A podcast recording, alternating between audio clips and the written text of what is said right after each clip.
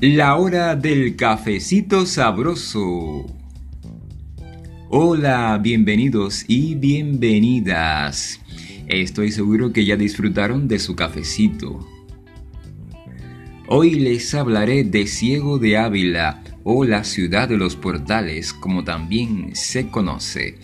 Les cuento que esta ciudad se caracteriza por la presencia de portales corridos y columnas neoclásicas de variado diseño que definen su imagen.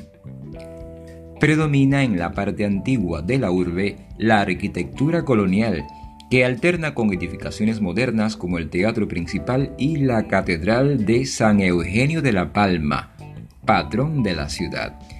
En el centro de la ciudad se localiza el Parque José Martí, que data del 1800 y en donde se asentaba la Plaza Alfonso III, con una glorieta en el centro donde la Orquesta Sinfónica Municipal solía tocar los domingos.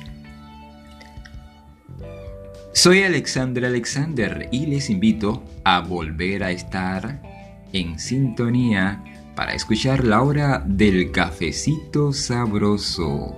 Hasta pronto.